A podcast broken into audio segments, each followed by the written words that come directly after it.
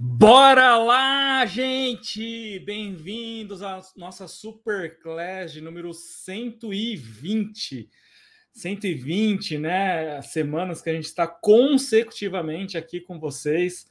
É com grande prazer que a gente vem, né? Todas as terças-feiras, hoje às 19 horas, para falar, para fazer uma aula ao vivo, né? Sobre é, estomatologia para a banca FGV mais especificamente agora, né, porque está para ser lançado o edital do concurso da Senza Manaus. Então, vocês que vão prestar esse concurso, olho, anotem tudo, porque a gente vai passar um pente fino sobre as últimas provas, as provas mais recentes da banca FGV. Boa noite, Mariana. Tudo bom com você? Então, gente, antes de iniciar propriamente o nosso o nosso na nossa aula, eu queria conversar um pouquinho com vocês, né, Ana, Hélida, sobre movimento, sobre atitude, sobre é, estar é, saindo da inércia. A gente está tá vivenciando um momento, um fim de ano recheado né, de concursos novos, de novos concursos se abrindo. E vocês têm que aproveitar essa, essa janela de oportunidade e estar, continuar em movimento. É, eu já queria parabenizar grande parte de vocês, né, hoje, por estar presente hoje nesse, nessa aula no dia 21 de dezembro. A gente está trabalhando e vocês aqui é, estão concentrados para assistir essa aula é, isso mostra um comprometimento. Só que esse comprometimento não pode ser somente no período que a gente está dando aula, porque vocês precisam, vocês necessitam fazer o dever de casa. É muito importante que vocês façam o dever de casa, porque isso vai levar para vocês vocês num outro nível. Lembrando, gente, movimento, atitude. E claro, depois que você entrou em movimento, depois você saiu da inércia, Bora ter consistência, bora ter estudo direcionado e colocar prioridade, porque daí vocês vão conseguir ser aprovados. Saiu, vai sair o concurso da Senza, já está definindo a banca FGF, por isso que a gente está dando essa aula hoje. Saiu o concurso da Polícia Militar do Ceará, banca Vunesp, saiu o concurso de Indaiatuba, banca Nosso Rumo. A gente está trabalhando assim intensamente para preparar os nossos preparatórios para todos esses concursos. Então, nosso fim de ano aqui vai ser de muito trabalho, está sendo de muito trabalho, né? É uma semana que tipicamente a gente já começa a botar o pé no freio, mas não, a gente quer continuar em movimento, a gente quer é, fazer acontecer, fazer o melhor curso, fazer as melhores aulas para dar o melhor direcionamento para você que acompanha a gente aqui no YouTube, no Instagram e no no Facebook. Então, movimento, sai da inércia, para de ficar só assistindo vídeo, as, as, é, faz, assiste o vídeo e também estuda questões, né? Fora do horário que a gente, vocês não estão assistindo esse, as, as nossas videoaulas.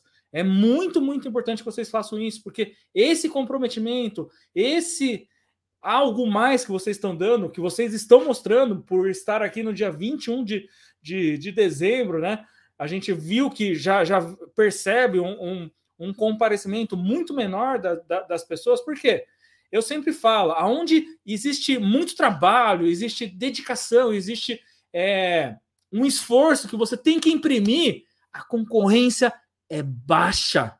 Por isso que a gente fala que nas provas de concurso menos de 10% das pessoas que vão prestar, elas realmente se prepararam, elas realmente direcionaram o estudo, elas realmente deram coração, elas realmente colocaram, saíram da inércia e tiveram consistência. Então, isso é um aviso, gente. Vocês que estão aqui, vocês são uma, um pessoal que pensa diferente, que está agindo diferente, mas continue com, com essa atitude, porque isso vai fazer a diferença no concurso da Senza, vai fazer diferença no concurso da Polícia Militar, concurso de Indaiatuba. Então, essa consistência, essa prioridade, esse estudo direcionado, saindo da inércia, saindo daquele mimimi, né? Parar de reclamar. Porque se você quer mudar de vida realmente, se você quer um ano de 2022 diferente, você tem que tirar é, os planos somente aqui do, do, da cabeça. Você tem que agir, você tem que estudar, você tem que gastar energia, senão esse plano que é muito bonito, que a gente faz um monte de planos quando a gente está nessa época de fim de ano, esses planos vão ficar somente nas ideias. Se ficou nas ideias e não teve ação, não teve atitude, não teve estudo direcionado e consistência, infelizmente, né, você, você vai acabar morrendo na praia. Mas eu, eu acredito que vocês aqui são os guerreiros, vocês são as pessoas que estão indignadas, que querem realmente passar e com toda essa essa ação saindo da inércia, isso vai fazer a diferença. Então é isso, gente. Esse dado esse recadinho inicial, vamos para a aula para não perder mais tempo. Então vamos falar sobre estomatologia para banca FGV, o concurso da Senza Manaus. Aliás, o edital, segundo o prefeito, hoje eu acabei de receber alguns vídeos, vai ser divulgado na segunda-feira e as inscrições vão iniciar na outra segunda. Então, aproveitem, gente. Quem ainda não entrou no grupo, vai prestar Senza. Clique, dá uma olhada no link aí do grupo também, porque na quinta-feira a gente vai abrir o curso com preços promocionais também. Vamos para essa primeira questão, uma questão que é uma das questões mais quentinhas que foram aconteceu na última prova da banca FGV. Né? Flaviane, boa noite. Aline, Larissa, Mar Marceli, Sérgio, boa noite. Né? Flaviane, eu sei que é de Manaus, não sei se tem mais gente de Manaus aí. Pergunta que caiu na prova de Paulínia, bucomaxilo 2021. A displasia fibrosa é uma condição semelhante a um tumor que é caracterizada pela substituição do osso normal por uma proliferação excessiva do tecido conjuntivo fibroso celularizado entremeado por trabéculas ósseas irregulares. Então, ela, a displasia fibrosa, é considerada uma doença que a gente chama de fibroóssea, quer dizer, o osso normal ele é substituído por tecido fibroso ou tecido conjuntivo ou tecido não mineralizado. É isso que são as doenças fibroósseas. E uma dica já, você que vai prestar esse concurso da Senza tem que saber lesões fibroósseas com uma frequência relativamente grande, cai perguntas sobre doenças ou lesões fibroósseas. Algumas síndromes podem estar associadas a essa lesão. A desordem rara associada à displasia fibrosa, caracterizada por displasia fibrosa em combinação com mixomas intramusculares, é denominada de síndrome de. Boa noite, Érica, tudo bom? Ah, Jaffe Liechtenstein. A Érica tá falando que é de Manaus, legal. Macune Albright, C. Peltz-Jäger, D. Papillon-Lefebvre e E. de Mazabraud.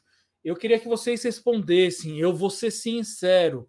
Essa pergunta é uma pergunta muito difícil, uma pergunta que eu não tinha visto ainda em outras bancas, né, a respeito da displasia fibrosa. E quando a gente vai, eu consultei o livro do Neville, ele tem um, um parágrafo falando sobre essa, essa síndrome. Não tem muitos detalhes, mesmo no livro do Neville, a respeito dessa síndrome. Eu queria ver o que, que vocês responderiam se caísse agora no concurso da Senza. Pode chutar, porque essa questão realmente é uma questão difícil. Eu queria que vocês participassem para a gente né, se animar, a gente se ativar aí e para ter uma aula mais dinâmica. O Kevin está falando letra B. Boa noite, socorro. Mariana B.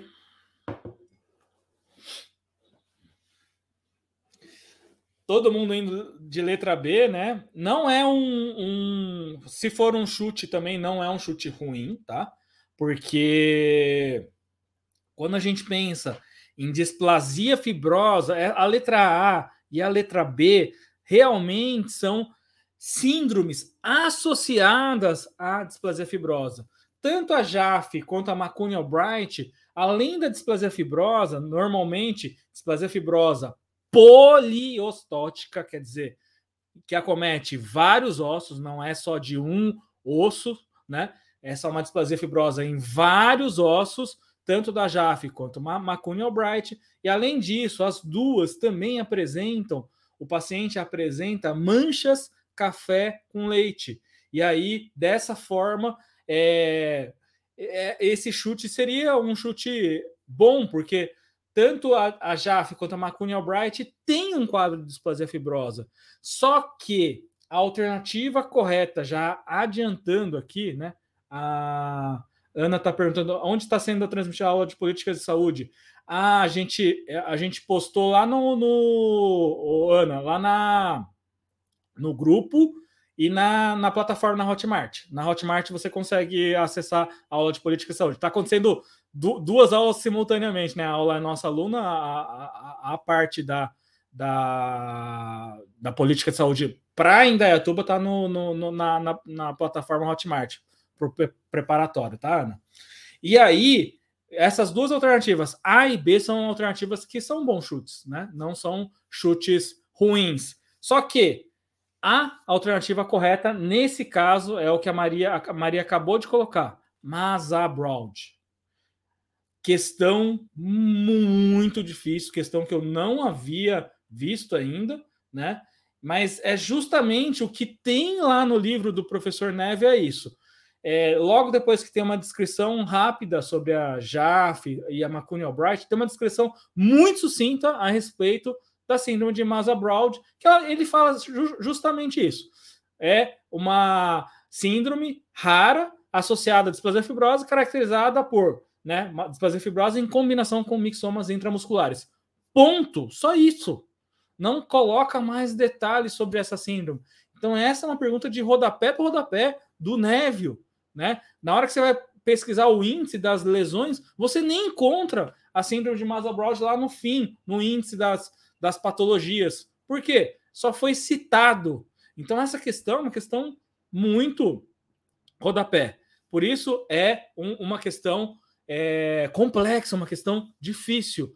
O Jorge está perguntando se tem PDF. A gente vai postar, Jorge, o PDF lá no grupo de WhatsApp, tá? Depois a gente vai postar e eu vou colocar uma senha no, no, no PDF para quem está no grupo de WhatsApp de Manaus vai poder acessar o, o PDF, tá bom?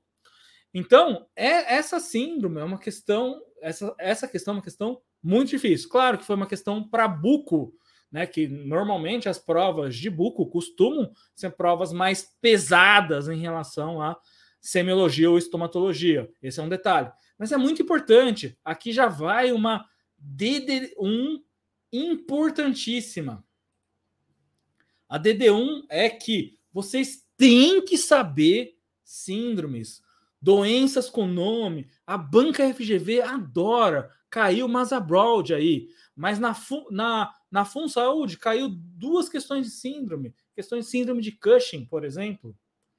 E se você pegar todas as questões da FGV históricas em relação à estomatologia, tem uma porrada de questões de síndromes e doenças com doenças sistêmicas. Então, uma DD1 muito importante para você que vai prestar o concurso da FGV, da Sensa Manaus, é que tem que saber síndromes. E aí, as alternativas que a gente acabou de mostrar, elas não me deixam mentir, porque aqui tem síndrome de Jaffe e de McCune-Albright, as duas ligadas à displasia fibrosa. Por isso que quem chutou A e B chutou bem, não chutou mal. São duas síndromes relacionadas ao quadro de displasia fibrosa. As duas têm quadro mancha café com leite. A diferença da McCune Albright é que tem disfunções endócrinas em relação à síndrome de Jaffe-Lichtenstein. Peutz-Jeghers já não tem relação né, com, com displasia fibrosa, nem papillon-lefebvre. Peutz-Jeghers é que tem sardas ou máculas na região labial e perilabial. Pacientes podem ter, podem ter adipo, é, é, adenomas na região de intestino, síndrome de Peutz-Jeghers e síndrome de Papillon-Lefebvre. Pacientes pode, os pacientes com síndrome de Papillon-Lefebvre têm uma periodontite severa que pode acometer dentição decida, dentição é, permanente. E além disso, pacientes com síndrome de Papillon-Lefebvre têm queratose palmo plantar, então região de palmas das mãos e planta dos pés com queratose, fica grosso por conta de um aumento da camada de queratina, um aumento da camada mais superficial.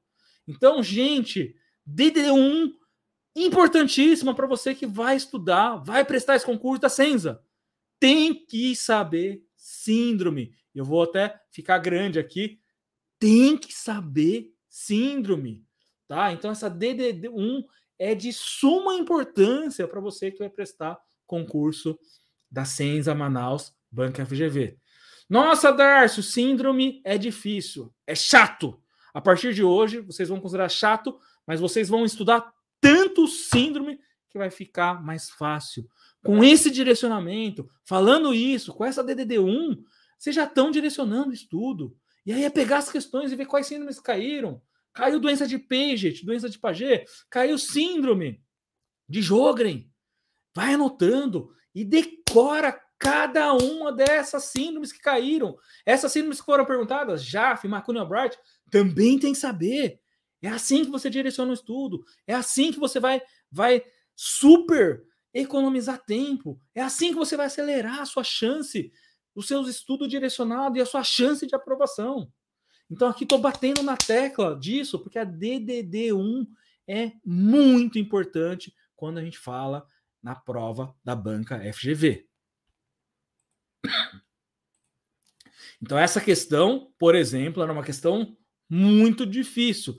Eu só ia acertar essa questão no chute, porque eu ia falar, nossa, mas síndrome de Jaffe nem McCune Albright tem displasia fibrosa, mas não tem mixoma, não tem um quadro de, de Jaffe nem McCune Albright, mas eu ia ficar na dúvida, ia ficar muito na dúvida. Peltz, Jorger, Papillon eu já ia eliminar, porque eu sei que não tem a característica né, de ter o quadro de displasia fibrosa. Então, se você não sabe, pelo menos você elimina, eliminaria duas, né? Peltz, Jäger, Papillon Lefebvre, só pelo fato de estudar síndrome, só pelo fato de você estudar de forma direcionada. Boa noite, Cíntia, tudo bom? Então, a primeira DDD1 de hoje é importantíssima. Vamos falar sobre displasia fibrosa. Displasia fibrosa é um quadro em que o osso, não só da região dos maxilares, mas osso, se o paciente tem síndrome, displasia fibrosa poliostótica, ele pode ter essa substituição desse osso normal por tecido conjuntivo fibroso é, entremeado, quer dizer, no meio né, de trabéculas ósseas irregulares. Então, esse é um osso é, displásico, por isso que esse nome, displasia, displásico, com má formação ele pode ser, na grande maioria dos casos, monostótica ou poliostótica. Monostótica, um osso acometido. Poliostótica, vários ossos acometidos. Quando a gente está falando de síndromes, normalmente são síndromes relacionadas a vários ossos acometidos. Então, displasia fibrosa poliostótica.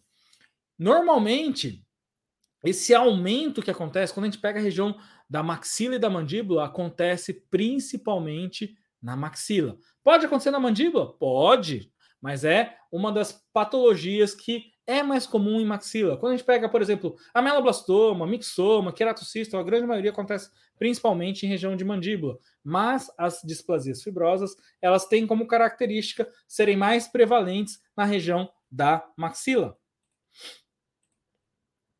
Uma das características principais, isso vocês têm que anotar, vocês têm que saber, anota aí, ó. Característica radiográfica: vidro despolido. Quando fala-se em síndrome ou displasia fibrosa, você tem que associar já rapidamente, pum, no seu HD cerebral, que displasia fibrosa é vidro despolido. E esse quadro de, de quadro radiográfico de vidro despolido promove limites né, entre o osso displásico, o osso da displasia fibrosa, com o osso normal de limites imprecisos. Você não consegue delimitar muito bem as lesões de displasia fibrosa. Esse é um detalhe muito importante, você tem que saber, você tem que anotar aí, vidro despolido, e os limites são imprecisos. E aqui, um quadro, né? O que, que seria a síndrome de Jaffe? Liechtenstein, Liechtenstein. Eu nem sei falar direito, né? É um nome difícil de falar. O paciente vai ter displasias fibrosas poliostóticas, além de pigmentação café com leite. Já o paciente com síndrome de McCune-Albright, além da displasia fibrosa poliostótica, além da pigmentação café com leite, ele vai ter múltiplas endocrinopatias, múltiplos problemas endócrinos. Por exemplo, precocidade sexual, adenoma pituitário ou hipertireoidismo. Então, tudo isso são quadros importantes. Você tem que saber isso, gente. Como eu falei para vocês, tem que saber síndrome. É a DDD1 de hoje. Síndromes não cai, despenca na prova da FGV. Então, isso é um detalhe muito importante para você. E a síndrome de Masa-Brown, o que, que, é isso? É uma displasia fibrosa poliostótica combinada com mixomas intramusculares. É isso que está é, descrito no livro do professor Neville. Eu até peguei o livro do, do Neville né, para ver sobre a síndrome de Masa-Brown, mas quando a gente vai ver, no índice remissível, onde só tem as, os nomes das patologias e as páginas, né? Quando a gente pega essa parte, por exemplo, do índice remissivo, você nem encontra sobre síndrome de Masa-Brown no índice remissivo, tá? Então você tem que procurar na displasia fibrosa e depois uma partezinha, um parágrafo fala sobre síndrome de Masa-Brown. Então essa é uma pergunta de rodapé do rodapé. O Lucas está Lucas, ô, oh, grande Lucas, achei que não ia ter Superclass hoje. Sexta-feira é Natal, Darcy. É, sexta-feira é Natal né? Mas é aqui, é isso, Lucas, é isso que, que a gente fala, é movimento, trabalho, né? Eu sempre, é, quando a gente tá nessa nessa época, é claro que eu queria estar tá descansando, é claro que eu queria estar tá na praia, ainda mais com esse calorzão. Suzano agora tá, hoje pelo menos fez calor, mas a gente está firme e forte porque a gente tem um compromisso, né? De preparar um melhor material para vocês, né? E, e trabalhar, mostrar, né, com exemplo, né? Não é só só falar da boca para fora, né? A gente não fala só da boca para fora que a gente é, trabalha, a gente mostra aqui para vocês e a gente oferece conteúdo gratuito, né? Toda terça-feira estamos aqui religiosamente. Talvez na próxima terça eu pode ser que eu não esteja aqui ao vivo, mas eu vou deixar uma aula gravada. Mas é compromisso. Esse compromisso é com você que está aí do outro lado, né? Então até eu já queria deixar, desejar para todos, né, um, um, excelente, excelente festas, né, para vocês, um excelente Natal, agradecer, né, porque o que, que seria da gente sem vocês aqui na, nas nossas Superclass, assistindo depois, né? O, o nosso, a nossa missão é trazer o melhor conteúdo para fazer com que você seja aprovado, para fazer com que você conquiste os seus sonhos, para você conquistar a estabilidade, para você conseguir a sua vaga que você sempre desejou e tanto almejou. Essa é a nossa missão, transformar vidas, né? E por isso a gente não economiza esforços, está trabalhando dia após dia, fim de semana, fim de ano, estamos aqui firme e forte para cumprir a nossa missão, que, que, é, que é, é isso, transformar a vida de vocês, fazer vocês conquistarem a vaga que vocês tanto desejam. Então, síndrome de massa Brown é isso, né?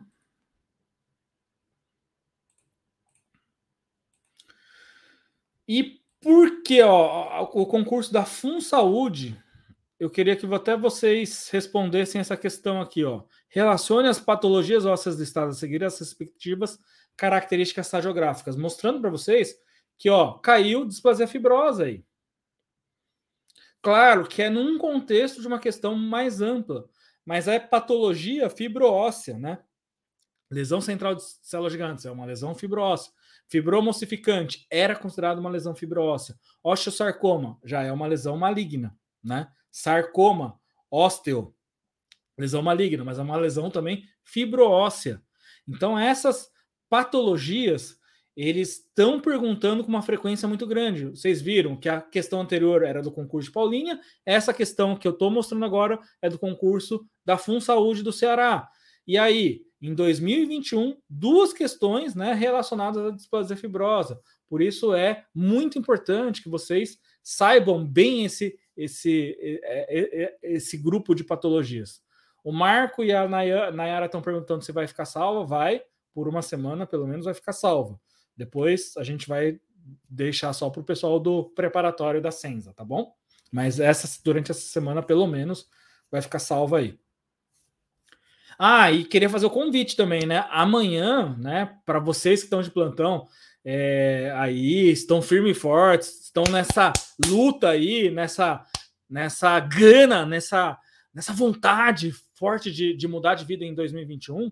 A gente vai ter aula de farmacologia com o professor Renan para a banca FGV. Então amanhã a gente vai, só que amanhã a gente só vai disponibilizar o link para o pessoal do grupo de WhatsApp. Então, se você não está no grupo de WhatsApp que a gente colocou na descrição do vídeo aí, entra lá, porque esse link dá aula de amanhã de farmacologia para a banca FGV, já preparando vocês do Senza, é somente para quem está no, no, no, grupo de WhatsApp, tá bom?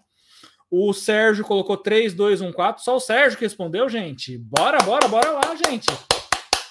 Atividade, para de ficar passivos, para de ficar só como espectador, vamos ser protagonistas.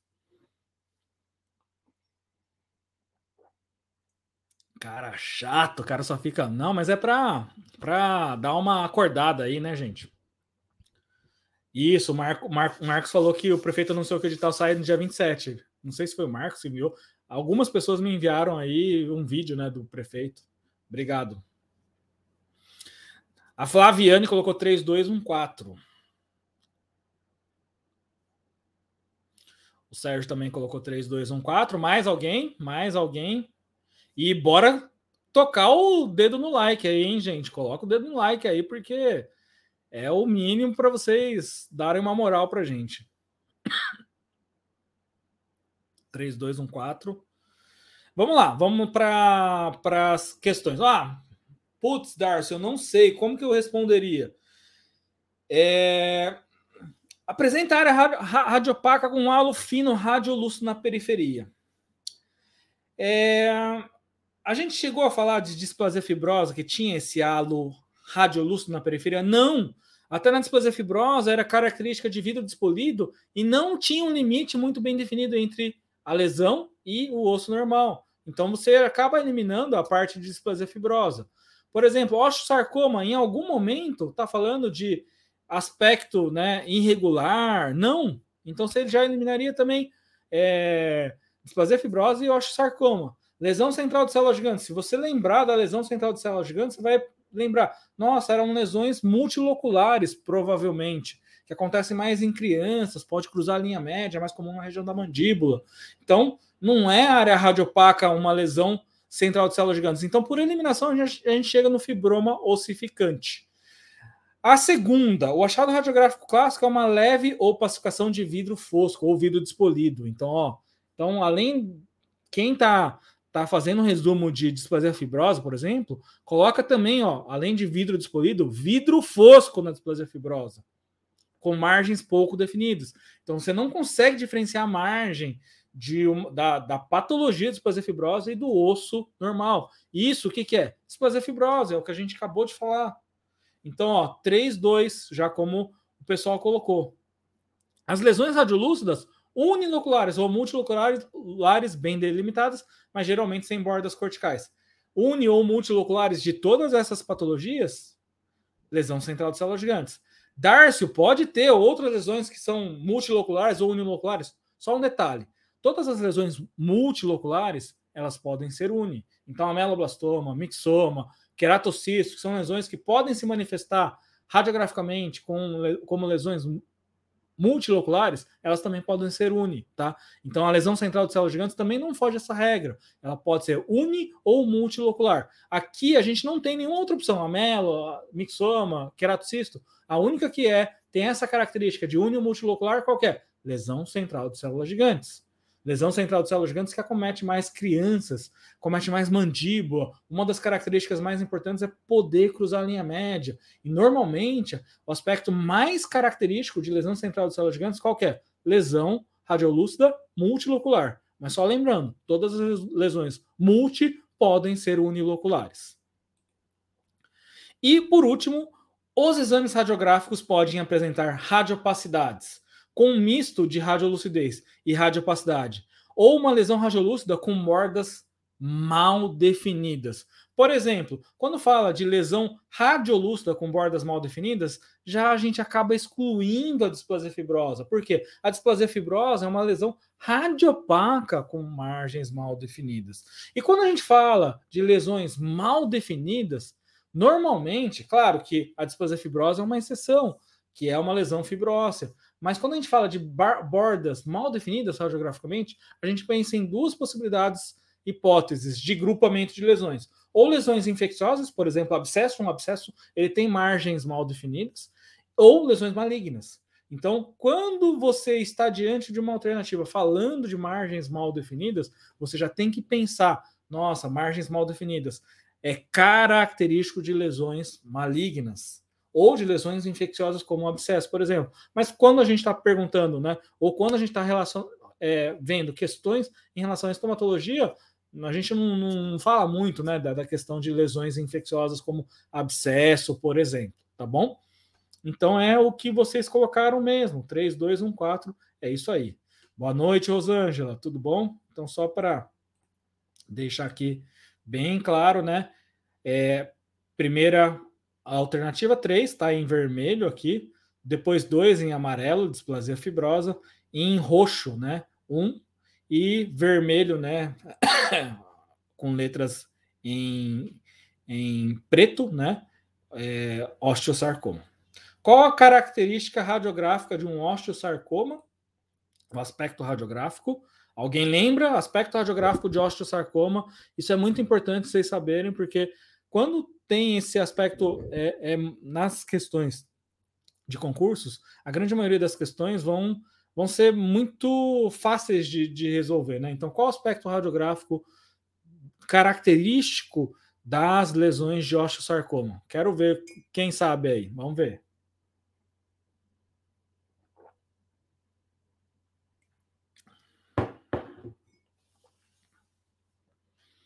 Perfeito, gente. É isso aí. O André, o Sérgio, a Lisandra e a Flaviane, raios de sol, tá? O que, que é essa, esse, esse raios de sol? Que raio é esse, Darcio?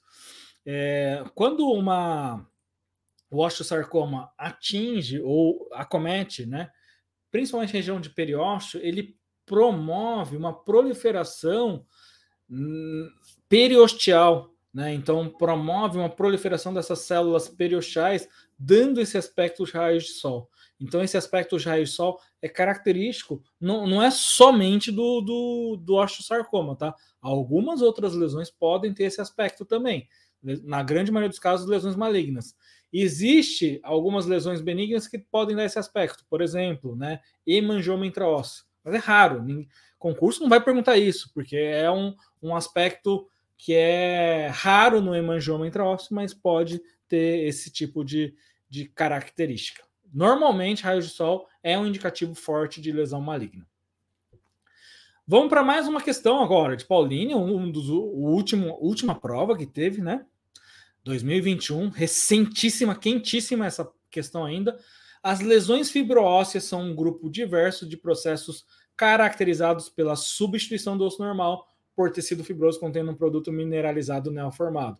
A lesão fibroóssea, que pode frequentemente demonstrar um arqueamento característico da cortical inferior da mandíbula para baixo, é denominada. O que, que vocês colocariam?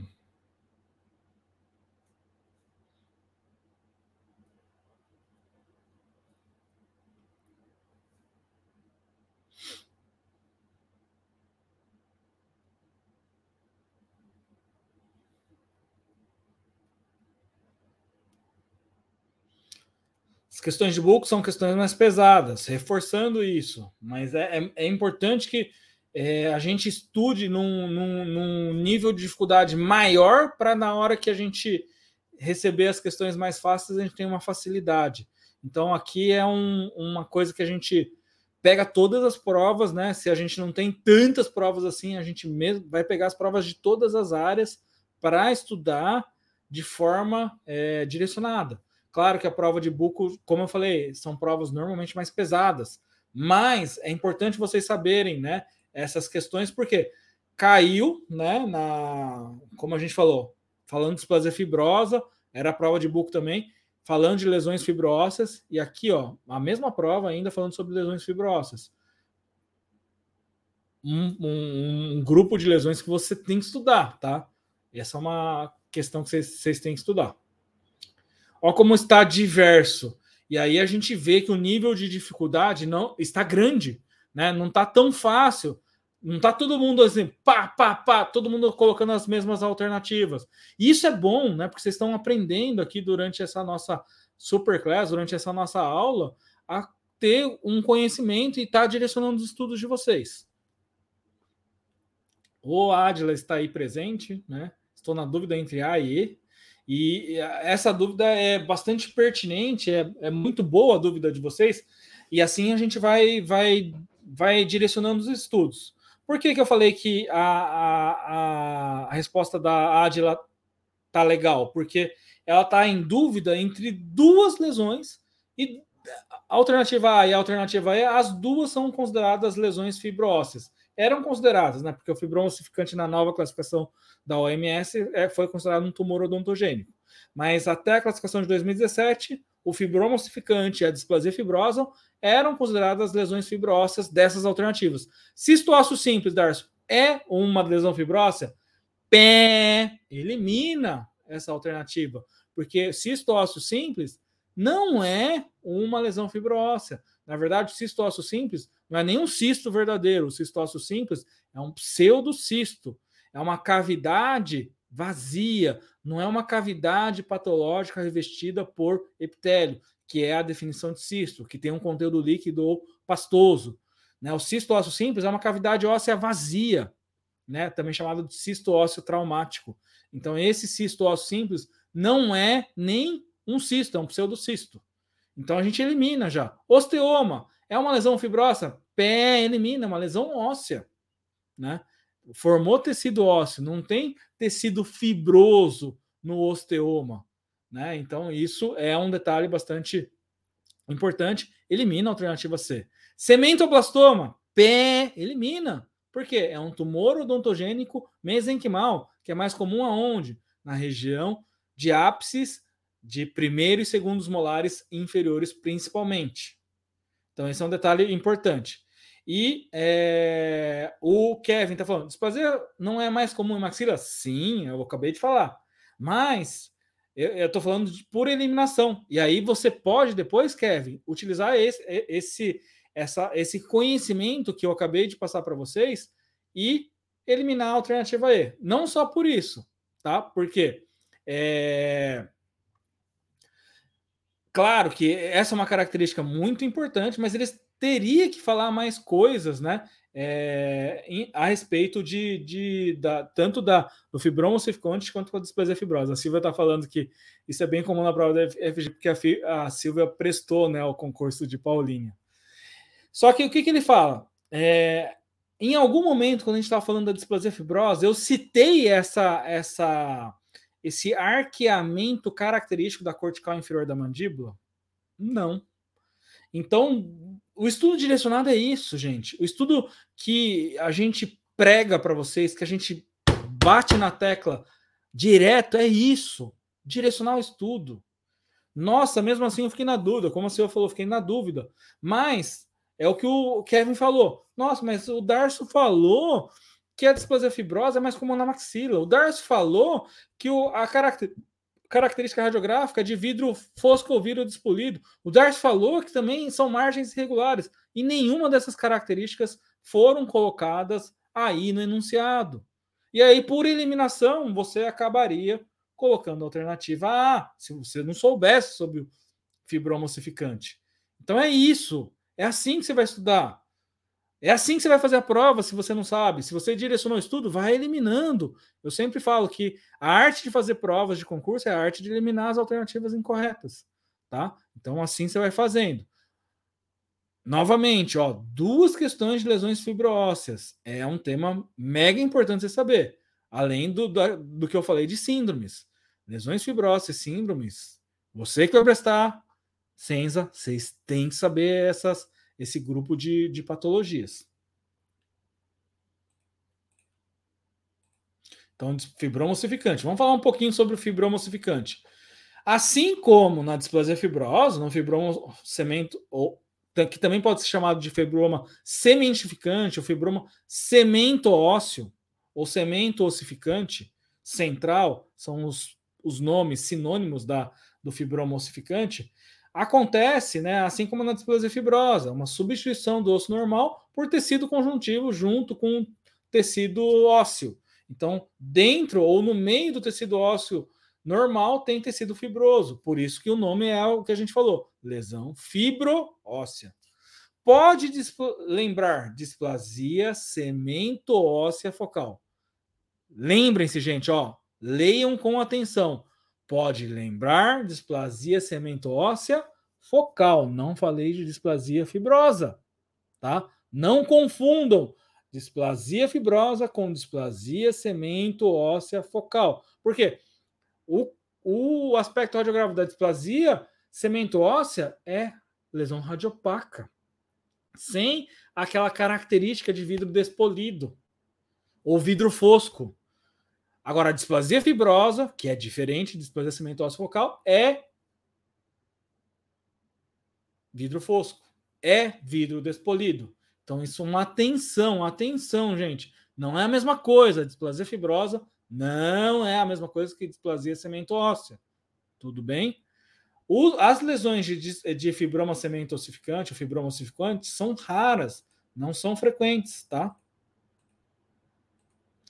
Vai acometer principalmente mulheres na terceira a quarta, semana, quarta décadas de vida, e as regiões mais comumente acometidas são regiões de mandíbula, na região de pré-molares e molares.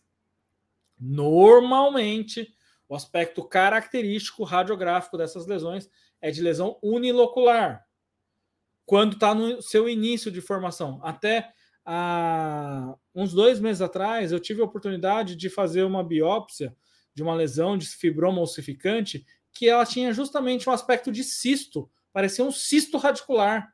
Era dessa forma, unilocular, completamente radiolúcido, com as características de um cisto radicular. Só que quando a gente fazia o teste de vitalidade, o dente estava vital. Então, como que a gente eliminou a, a, hipótese diagnóstica de ser um cisto radicular? Na hora que. Fe... Na verdade, não foi eu, foi a minha amiga, endodontista Luciana, que faz endo lá no céu no Itaim. Eu pedi para ela fazer o teste de vitalidade, e na hora que ela viu a vitalidade, no caso, era o dente é, 33, se eu não me engano, no, no, no canino. Não, 43, minto. Ela fez o teste de vitalidade no 43 no 44, que, que a, pe, pegava um pouco essa região do 44, e os dentes estavam vitais. E aí, o aspecto radiográfico era de um cisto radicular, mas o teste de vitalidade eliminou né, a hipótese diagnóstica de ser um cisto radicular. E aí eu fui para a biópsia com uma, uma das hipóteses sendo fibromocificante, queratocisto, entre outros, e aí veio com um diagnóstico de, de, de. Mas esse aspecto unilocular não é o característico, não é o que vai ser perguntado em concurso. Por quê? Confunde com cisto radicular. E aqui ele fala que, além de ser unilocular, ele pode ter completamente radiolúcido, daí vai confundir com cisto, tem que fazer teste de vitalidade, ou com grau de radiopacidade, que é a característica justamente do fibroma ossificante, né? Quando a gente lembra do nome ou pensa no nome ossificante, é claro que quando a gente pensa no nome, fala, tem áreas radiopacas na, na lesão.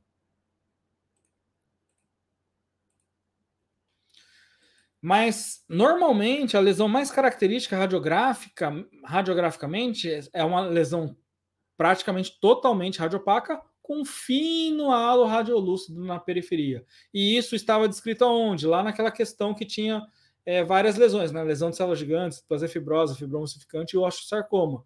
Então, ó, olha como é importante, né, saber, olha como é importante direcionar os estudos. Caiu essa questão onde na Fun Saúde, Ceará, que foi a penúltima prova do, da, da banca FGV. E aí depois, nessa prova, última prova da, da, de Pauline, acabou sendo perguntado fibroma ossificante. Então, olha como é o direcionamento. Você tem que estudar dessa forma para você economizar energia, economizar espaço no seu HD cerebral. A lesão de fibroma ossificante ele pode promover o quê? Divergência das raízes. Ou além de separar as raízes, afastar as raízes, pode promover o quê? Reabsorção também das raízes.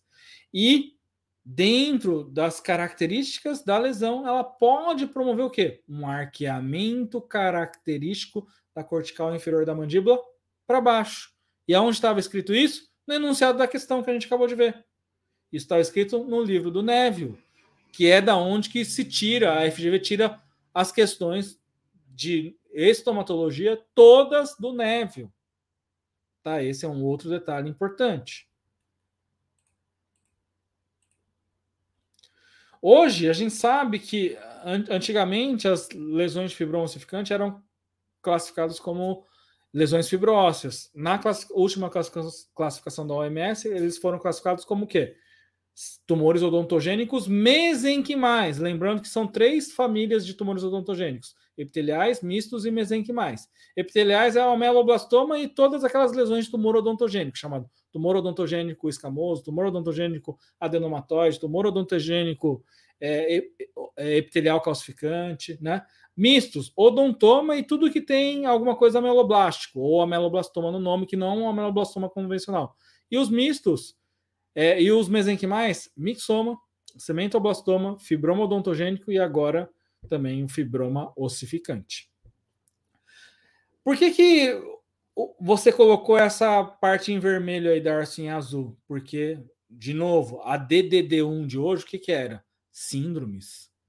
E dentro das lesões de fibroma ossificante existe a descrição dessa síndrome. Síndrome do hiperparatireoidismo e tumores maxilomandibulares. Então é importante vocês saberem, porque pode ser uma potencial pergunta lá para a prova da Senza. Por isso que eu coloquei aqui na aula, né? Vai cair? Não, mas você já está precavida, você já está precavido. Você já viu na aula do Darcio, da CD Concursos, que o fibroma ossificante pode fazer parte dessa síndrome, síndrome do hiperparatireoidismo e tumores maxilomandibulares. O que, que acontece? O paciente pode ter adenoma, que é um tumor benigno, ou um carcinoma da paratireoide, que é a glândula que fica em cima da tireoide. Ele pode ter fibromas ossificantes, ou ela, nos ossos gnáticos, cistos renais e tumores de Wilms. Por que, que essa síndrome do hiperparatireoidismo e tumores maxilomandibulares acontece? Por conta dessa mutação do gene supressor de tumor HRPT2. Nossa, que absurdo! É absurdo, gente cair uma questão dessa se você nunca viu na vida. Se a partir do momento que você assistiu essa aula de hoje e você ficar estudando de forma direcionada, nossa, pegar os slides e ver, rever várias vezes até o dia da prova do Senza, vai ficar fácil. Vai ficar moleza, por quê? Isso que é direcionar o estudo. Isso que é economizar espaço no seu HD cerebral. Isso que é estudar de forma otimizada.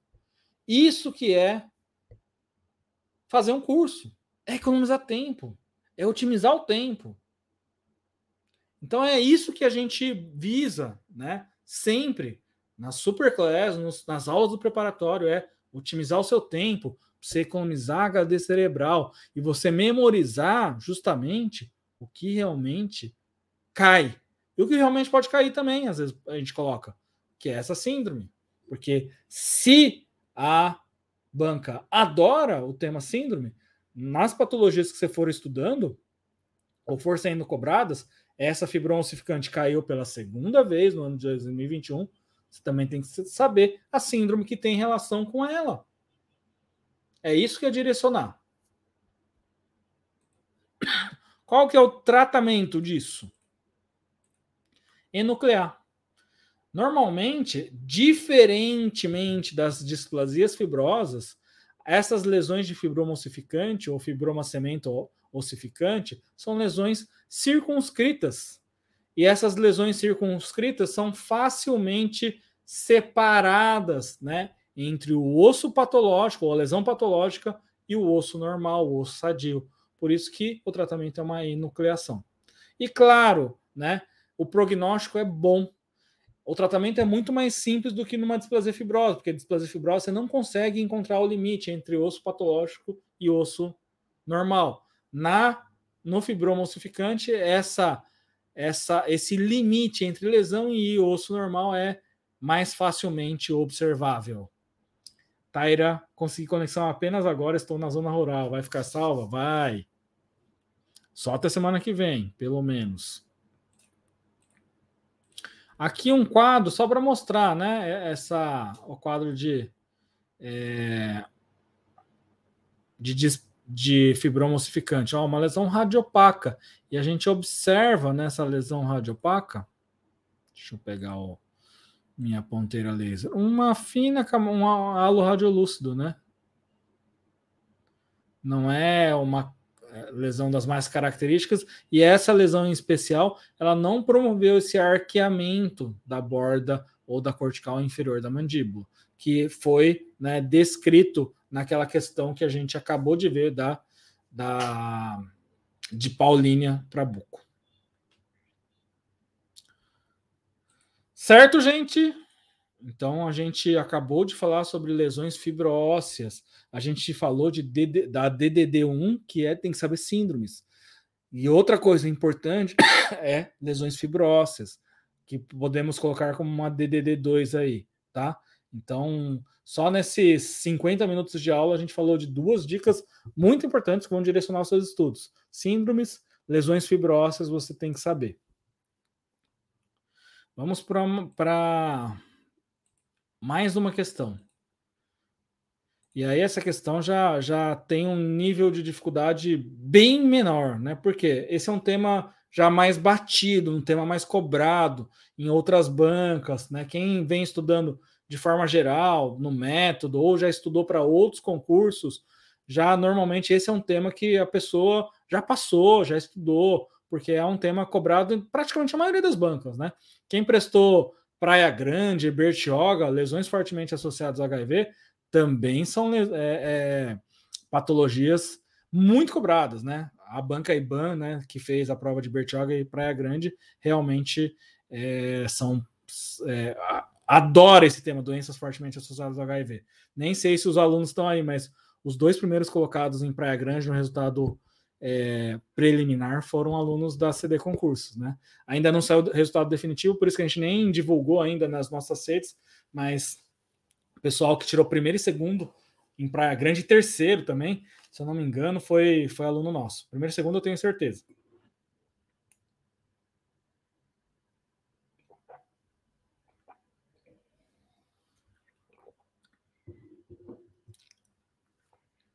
Olha só, apesar de ser um tema mais, tá, a gente está vendo bastante, bastante alternativas aí. Vamos lá, vamos ler com atenção, gente. É muito importante a atenção também, não ler muito rápido. As lesões fúngicas e virais. Então, as lesões fúngicas e virais. Então, primeiro fúngicas. Então, ó, é, que, que a gente vai fazer? Vamos, vamos indo por alternativas. Fúngicas. Sarcoma de Kaposi é fúngica. Pé. Elimina. Sarcoma de Kaposi é uma lesão viral, né? Raquel tá, tá em Raquel tá em Praia Grande. Raquel também foi nossa aluna, né? Olha, ela tá dando dando boas-vindas para quem passou. É, Sarcoma de Kaposi. Lesão viral, fúngica, então elimina, pé. Alternativa B, candidíase, fúngica? Hum, sim. Né? Então, pode ser. Lesão viral, mononucleose? Sim, mas é muito comumente associada na, nos pacientes com HIV, mononucleose? Hum, será que nas aulas, nas Superclass, nos vídeos que a gente posta, a gente fica falando de mononucleose, que é uma doença fortemente associada ao HIV, pé, elimina. Alternativa C, candidíase, fúngica, hum, sim. Leucoplasia pilosa, puta! A gente só fala isso. Doenças fortemente associadas ao HIV. Candidíase, leucoplasia pilosa, sarcoma de Kaposi, linfoma no Hodgkin e eritema gengival linear. Você tem que decorar isso. Caralho! Não pode errar uma questão dessa. Caralho! Mas pode errar aqui, tá? brincadeiras à parte, palavrões, a, palavrões à parte, aqui você pode errar. Mas olha como uma questão que de um tema que é, que é teoricamente mais fácil provocou várias respostas. Então é importante, gente. Atenção, atenção. E outra, errou aqui não tem problema nenhum. Aqui, foda-se. Se eu errei, todo mundo tá vendo? Foda-se. Eu, eu às vezes falo besteira aqui.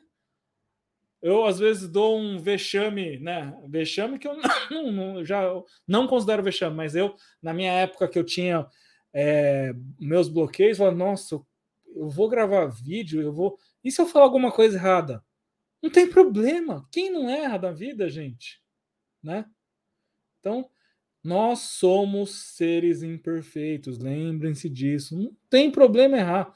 E o problema é você ter vergonha de responder, não errar, ou, ou errar no seu inconsciente, mas você não, não fala, nossa, vou prestar mais atenção. Esse é o problema. Então, por isso que é, é, valor, é valioso participar. Porque na hora que você erra, não importa se está na frente de todo mundo. Nossa, fala, caramba, errei. Nossa, tem que prestar mais atenção. Nossa, fúngica e viral. Aí você não vai errar mais. Esse é o, o segredo. Boa noite, Fábio. Tudo bom? Então é isso. Alternativa C, tá? Vamos para as outras alternativas aí. Sarcoma de capos é fúngica? Pé, já elimina. Já nem vou para mononucleose, que é viral, mas não é muito, não é comumente encontrada não. Doentes, pacientes com HIV. Mononucleose, pé, já elimina. Alternativa correta, alternativa C, tá bom? Olha outra que questão agora na prova ainda de Paulínia, que é a última prova, só que para PNE, pacientes com necessidades especiais. As manifestações bucais vinculadas ao HIV são de suma importância, sendo identificadas como marcadores clínicos de imunossupressão. A Maria está fazendo uma pergunta interessante, né? A mononucleose não é associada ao HIV, ao Epstein-Barr vírus? Sim, ela é associada ao Epstein-Barr. E sim, Maria, ela, o Epstein-Barr é o causador da leucoplasia pilosa, tá? Mas não é uma doença fortemente associada ao HIV. Pode estar acontecendo num paciente HIV? Pode. Mas não é fortemente associado ao HIV. Mas o que você colocou, a sua coloca, colocação é muito pertinente. porque fator etiológico da mononucleose, doença do beijo e leucoplasia pilosa são é o mesmo bichinho. É o Epstein-Barr vírus. Ou vírus do herpes humano do quê? Do tipo 4. Né? Epstein-Barr do tipo 4. Citomegalovírus, tipo 5. O que causa sarcoma de Kaposi, tipo 8. Tá bom? Mas é perfeito isso. É, qual dessas afirmativas são verdadeiras e falsas? Eu quero que vocês respondam aí.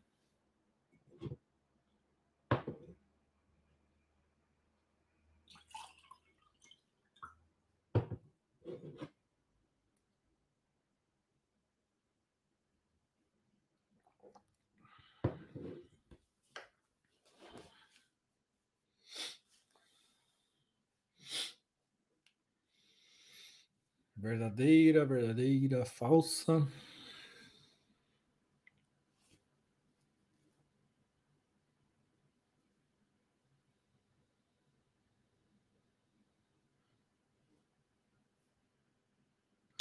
E aí é o que também é, eu concordo que pessoal que colocou falso na primeira, na segunda, que pode ser uma, pode gerar uma confusão e aí que é o estudo direcionado, é aí que você tem que ter visto a questão, falou, nossa, a banca ela cobrou dessa forma. Então, na prova da Senza, eu vou considerar que é, entre as infecções virais mais comuns do HIV são herpes simples, citomegalovírus e leucoplasia pilosa. Por quê? Eu concordo que realmente poderia, dependendo da referência, não considerar né, citomegalovírus como uma lesão comum, uma infecção viral comum. Então, quem colocou falso na segunda afirmativa, gente, concordo, tá certo, tá? Mas é aí que está o direcionamento de estudo. Se você vai prestar um concurso da, da FGV agora, para você é lei que Entre as infecções virais mais comuns do HIV estão herpes simples, citomegalovírus e leucoplasia pilosa. Isso está verdadeiro, segundo o gabarito oficial. Então, a segunda afirmativa entre as infecções virais mais comuns, verdadeiro. A primeira afirmativa, infecções fúngicas, como a candidíase, tá certo até aí? São indicativas de imunossupressão? Verdadeiro. Verdadeiro. Então, verdadeiro, verdadeiro. E a terceira afirmativa, há diferentes doenças associadas com infecção bacteriana, como sífilis, certo? Periodontite necrosante, certo? Gengivite necrotizante, GUM, certo? E sarcoma de Kaposi, pé, elimina. Sarcoma de Kaposi é uma doença viral causada por qual vírus? HHV ou Human Herpes Vírus do tipo 8. Então você tem que eliminar essa afirmativa 3, por quê? Por conta do tal do sarcoma de Kaposi. O sarcoma de Kaposi é uma lesão viral. Então, P falsa. Primeira afirmativa, verdadeiro. Segunda afirmativa, verdadeiro. Terceira afirmativa, falsa. Então, falsa por quê? Sarcoma de Kaposi não é bacteriano. Sarcoma de Kaposi é viral. HHV do tipo 8. Citomegalovírus qual que é, Darcio? Tipo 5. E o leucoplasia pilosa, que é o Epstein-Barr vírus, tipo 4. Herpes simples, tipo 1 e tipo 2. Catapora ou varicela, tipo 3. Também é herpes zoster. Que às vezes a, as bancas gostam justamente do tipo viral. Então, só um breve resumo a respeito da, dos vírus relacionados às doenças virais, que podem estar relacionados com doenças fortemente associadas ao HIV. Então, afirmativa 1 e 2 corretas, 3 falsa. Eu coloquei DDD2 aqui, mas eu já dei duas DDD, DDDs aí, né? A um que síndrome você tem que saber, dois que é, a lesões fibróceas. Então vamos riscar que não é DDD2, né? Não é DDD2, então é DDD3, tá? Vamos para DDD3. O que, que é? AIDS. Simples assim, DDD3. Doenças fortemente associadas ao HIV. Você tem que saber. Você vai prestar concurso da FGV, você tem que saber doenças fortemente associadas ao HIV. A gente acabou de ver duas questões. Uma para buco, outra para pacientes especiais. Mas para a gente vai ver agora ainda outras questões mais antigas a respeito desse tema. Quais são as lesões mais relacionadas com fortemente associadas ao, ao HIV? Candidíase, é a mais comum de todas. Leucoplasia pilosa, que a gente acabou de ver. Sarcoma de Kaposi, linfoma não Hodgkin e eritema gengival linear. Essas cinco patologias são as lesões fortemente associadas ao HIV. Tem que saber, não tem como não saber, tá? Candidíase é a manifestação intraoral mais comum, sem dúvida. Se a gente pega todas aquelas cinco, a candidíase é a que é mais comum. Além disso, o que, que a candidíase indica? Ela indica uma imunossupressão, como estava lá na, na questão. Só que, quando se desenvolve né, é, a, a candidíase pseudomembranosa, que é o sapinho, é um indicativo de uma imunossupressão mais significativa. Quer dizer, tem menos na contagem de linfócito TCD4, menos de 200 linfócitos por milímetro cúbico avaliado. Já para candidíase eritematosa, existe uma contagem maior, o dobro, né? 400 linfócitos TCD4 por milímetro cúbico. Mas os pacientes também podem desenvolver, né? Quelite angular ou até a crônica hiperplásica. Que são bem menos comuns, tá? Tratamento, claro, né? Quando o, o, a gente está diante de um paciente HIV, primeiro, o paciente tem que estar tá tomando as medicações antirretrovirais, terapia HART. Se ele não está tomando, esse nistatina, fluconazol, cetoconazol, não vai fazer efeito.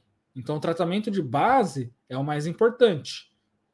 Mas, você pode usar a mão da nistatina? Pode. Só que a nistatina, para um paciente HIV que está com imunossupressão, vai fazer cosquinha. Não vai ser tão eficiente. Pode-se utilizar essa outra medicação, clotrimazol. Mas, normalmente, vídeo de regra, a gente tem que usar a mão da terapia antirretroviral e uma medicação sistêmica, fluconazol, cetoconazol e traconazol. Quando a gente fala de candidíase em pacientes HIV, é uma puta candidíase. É candidíase no palato inteiro, na região de orofaringe, não. Né, região de rebordo, região de palato. Não é uma candidiazinha, é uma puta candidíase. Aqui, só para vocês verem num, numa arma. Leucoplasia pilosa. Uma doença viral fortemente associada ao HIV. Quem que causa a leucoplasia pilosa, gente? O Epstein-Barr vírus ou vírus da herpes humano tipo 4. Dentre as infecções virais, no paciente HIV, é a infecção viral mais comum. Que região que vai acontecer a leucoplasia pilosa? Região de bordo lingual ou bordo lateral de língua. E claro, né, assim como nos casos de candidíase também, a terapia HART ou terapia antirretroviral é altamente eficaz. Vou dizer até mais. Se o paciente não está tomando, começa a tomar terapia antirretroviral, normalmente só, só o uso da, desse tipo de terapia, que é a terapia de suporte, vai resolver o caso do paciente.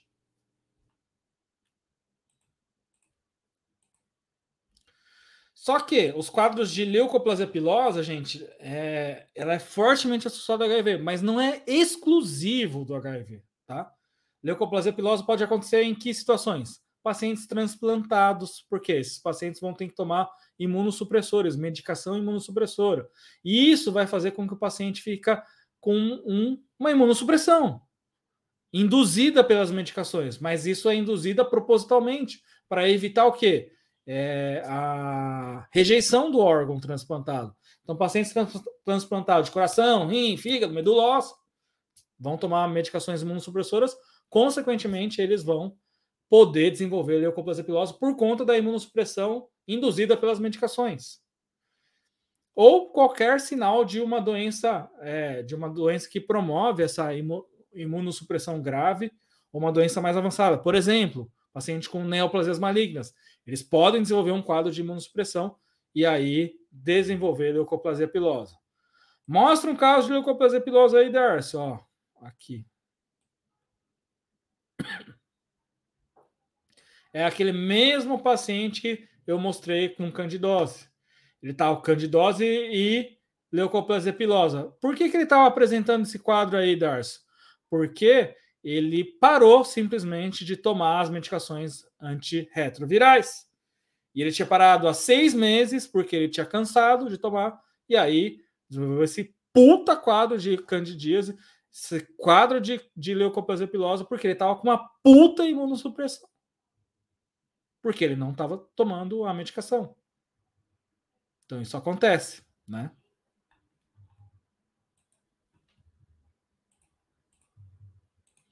Sarcoma de Kaposi.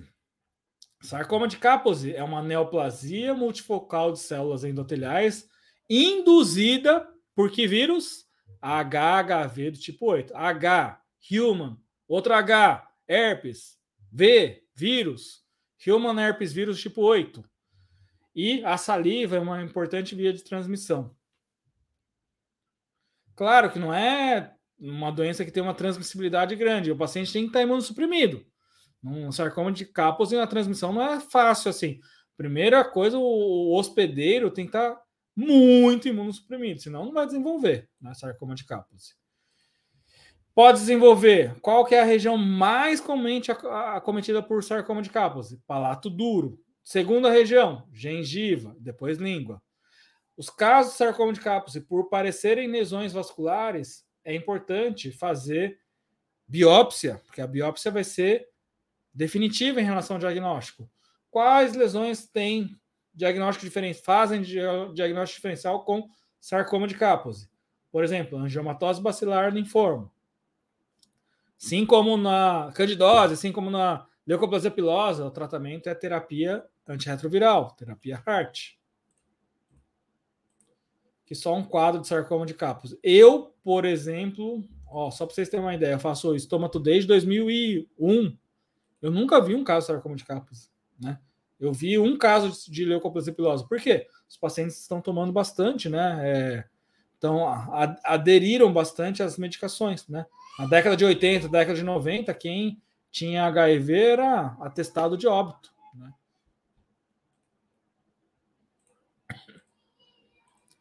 Linfoma não Hodgkin é a segunda neoplasia mais comum, por quê?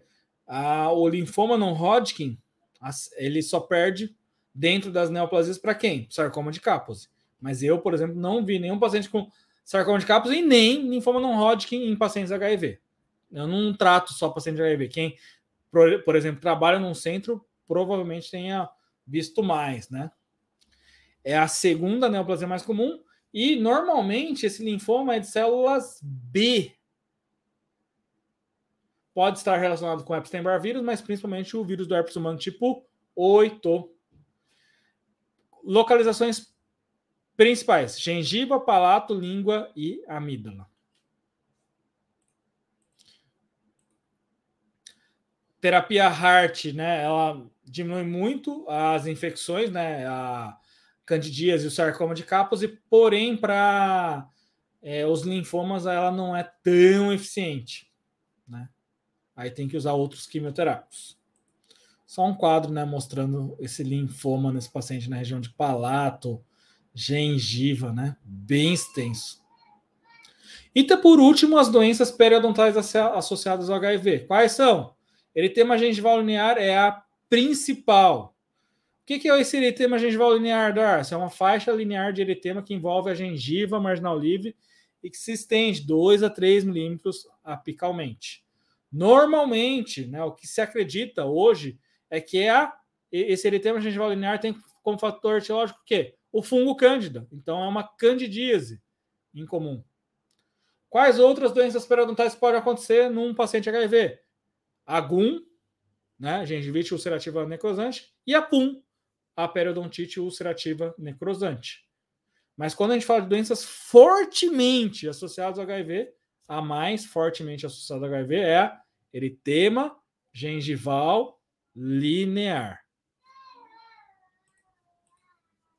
Só para mostrar, né, esse eritema aqui, né, pegando, né, a região gengiva marginal, não tem a presença de placa característica que caracteriza, né, uma gengivite é, relacionada ao biofilme, e aí, né, é, paciente HIV pode ser o diagnóstico de eritema gengival linear. Vamos para uma próxima questão.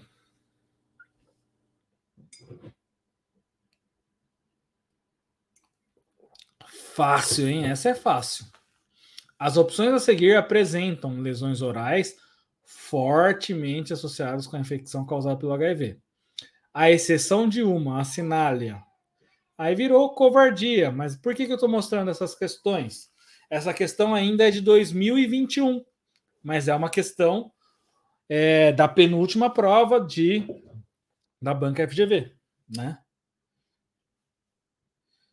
E aí, para ratificar né, a DDD 3 que eu falei para vocês, tem que estudar doenças fortemente associadas ao HIV. Tem que saber. Não tem como não saber. Se você não souber, você vai se lascar. Aí ficou fácil, né? Leucoplasia pilosa, PEN, fortemente associado ao HIV. Candidíase pseudomembranosa, PEN, fortemente associado ao HIV, com contagem, principalmente contagem de linfócito TCD4 menor que 200 por milímetro cúbico. Púrpura trombocitopênica, sim, ela não é fortemente associada ao, ao HIV, né? Nada a ver. Então elimina essa é, é a alternativa que é exceção.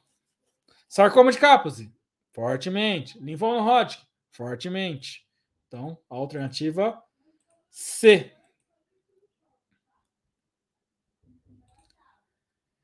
É, terceira alternativa, é, outra questão. Já Tribunal de Contas Sergipe, 2015, já é uma questão um pouco mais antiga, mas olha para vocês entenderem que a banca gosta desse tema. A utilização de medicamentos altamente eficazes na terapia antirretroviral por HIV, conhecidos pela sigla em inglês HART, High, Highly Active Antiretroviral Therapy, tem resultado em enormes progressos na sobrevida desses pacientes. Um dos marcadores para a progressão clínica da infecção pelo HIV são o aparecimento de manifestações bucais. Dentre as lesões bucais mais comuns associadas ao HIV, aquela cuja etiologia está relacionada ao vírus Epstein-Barr é o Líquen plano, pé, elimina, né? Líquen plano, putz, nada a ver, é uma doença autoimune. Em nenhum momento a gente falou que tem relação com HIV, então elimina rápido. Sarcoma de Kaposi é relacionado ao, HIV, ao Epstein-Barr vírus? Pé, elimina. O Epstein-Barr vírus não é relacionado ao sarcoma de Kaposi, sim ao HHV do tipo 8. Pênfico bolhoso, pé, bem longe, porque pênfico bolhoso, o que, que é? Doença autoimune também né? Bem longe do, do HIV. Leucoplasia pilosa. Joia, like. E candidíase pseudomembranosa? Não, né? Não é uma doença relacionada ao vírus Epstein-Barr, e sim ao fungo. Questão bem fácil, né? Outra questão, essa uma questão difícil.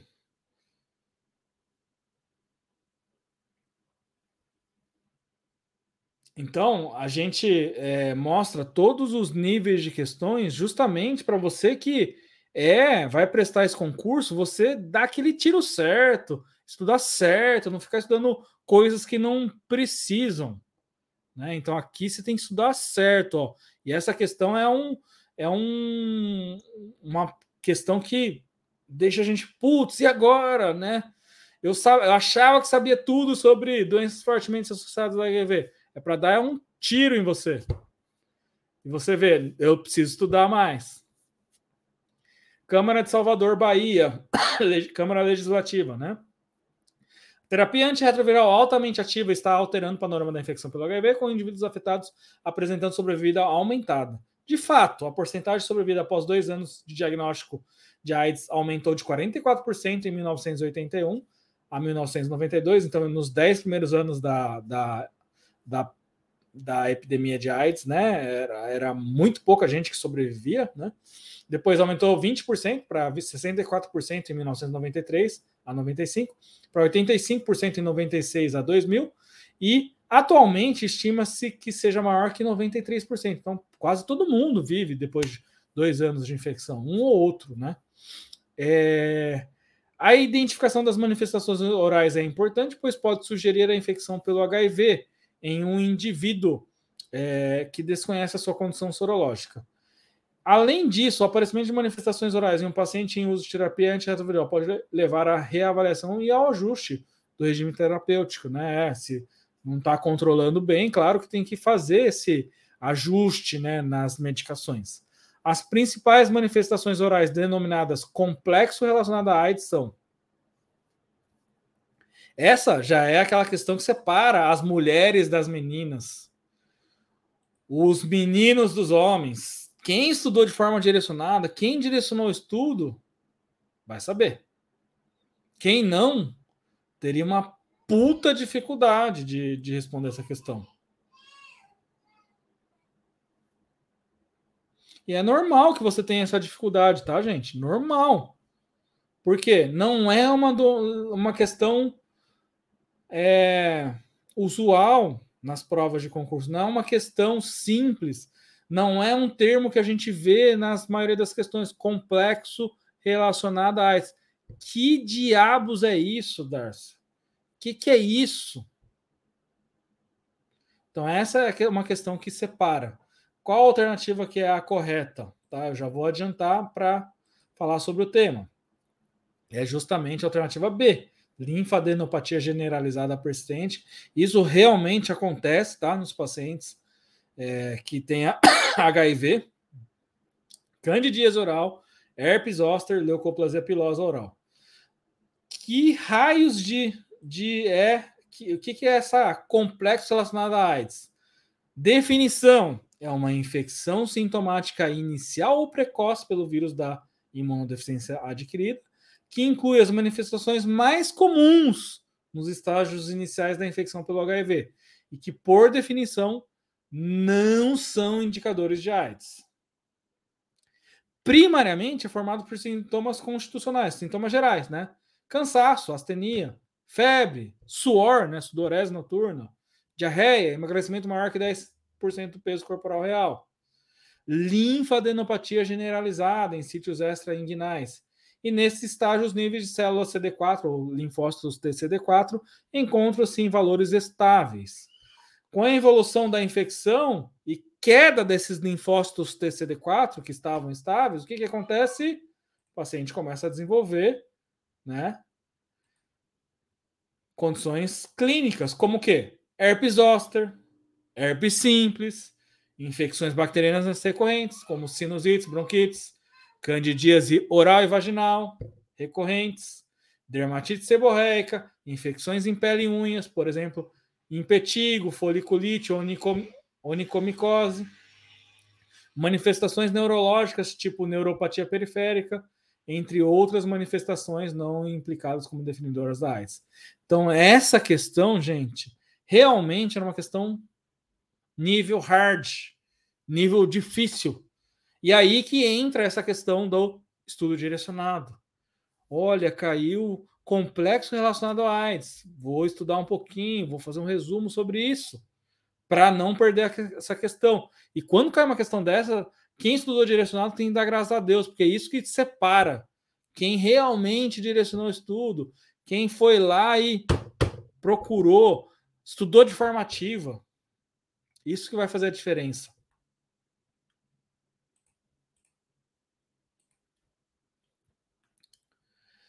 Então aqui já estamos, estamos passando, né, do, do saindo do tema doenças fortemente associadas ao HIV falando de uma das questões, essa questão bem fácil, né? Sobre processo diagnóstico. Caiu no último concurso de plantonista, o último concurso que teve da banca FGV. Leia o fragmento a seguir. O exame clínico é a avaliação dos pam pam pam, tanto de ordem, tá? Ordem não é, né? Ordem tá escrito errado aí, de ordem sistêmica quanto local, a partir da PAM PAM PAM relatada pelo paciente no transcurso da PAM PAM PAM. Assinar a opção que apresenta os termos que completam corretamente as lacunas do fragmento acima.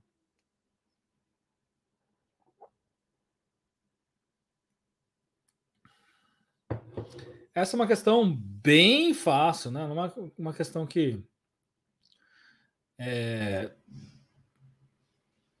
Não é uma questão complexa, né? Ô, Lucas!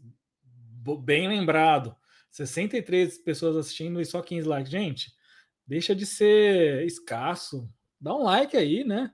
Pô, a gente se doa aqui. Vocês não só, só apertar um botãozinho assim, pum, né? E o pessoal tem dificuldade de, de, de ainda quando pede parece que dá menos ainda, né?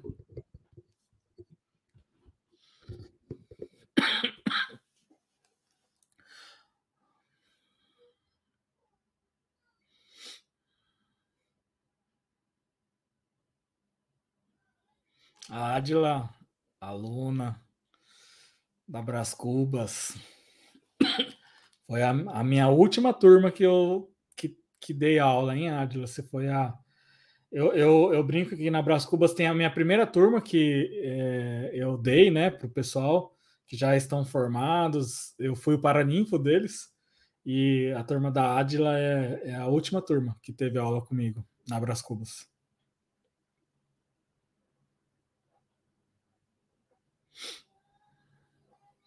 Ô, Luciana, Luciana, a Luciana é da primeira turma. Luciana, falei agora, né? Luciana é da, da minha primeira turma.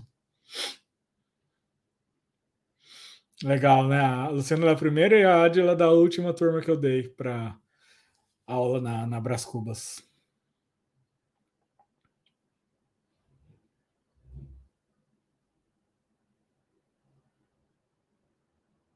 Não, que isso.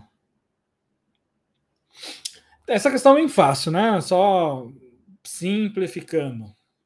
É, o exame clínico é a avaliação dos sinais, tanto da ordem sistêmica quanto local, a partir da queixa principal, alternativa A, né? Relatada pelo paciente no transcurso da anamnese, né? Se a gente for, for colocando as alternativas, aí não, não cabe, né? Por exemplo, alternativa B, o exame clínico é a avaliação dos sintomas, até po poderia, né? Tanto da ordem sistêmica quanto local, a partir da condição relatada pelo paciente no transcurso da tomada radiográfica, nada a ver, né? Tomada radiográfica, nada a ver. A C, e aí assim por diante. Eu nem vou, vou adiante porque é uma questão muito tranquila, né? Então, uma coisa importante, né? Você que vai prestar o concurso da Senza, tem que saber o processo diagnóstico. E aqui eu não estou colocando as questões, mas teve duas questões sobre biópsia, né? Num geral, assim, de pegando todas as questões da, da banca FGV. Então, teve questões sobre biópsia. E aí, né, entra no processo diagnóstico. Biópsia é um, um dos exames complementares. E aqui eu já estou dando, então, um, uma dica para você aí. Né? Dentro do, do processo diagnóstico, uma das das, dos assuntos mais cobrados pela banca FGV é justamente biópsia, tipos de biópsia, né? É, quando que é indicado, que é, é essa a banca FGV gosta também.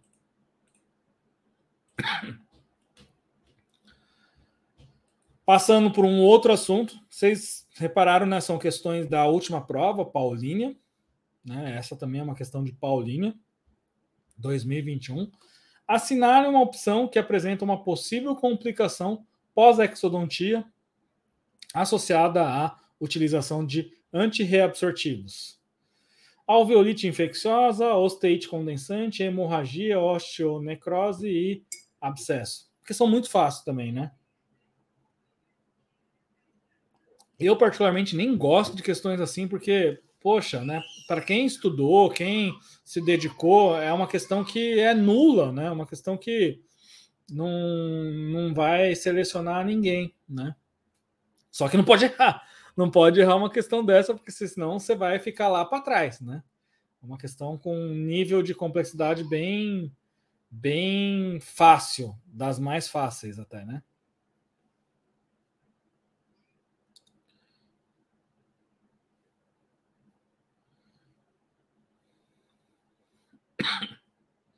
Questão bem tranquila, né? Alternativa D, sem, sem dúvidas, né?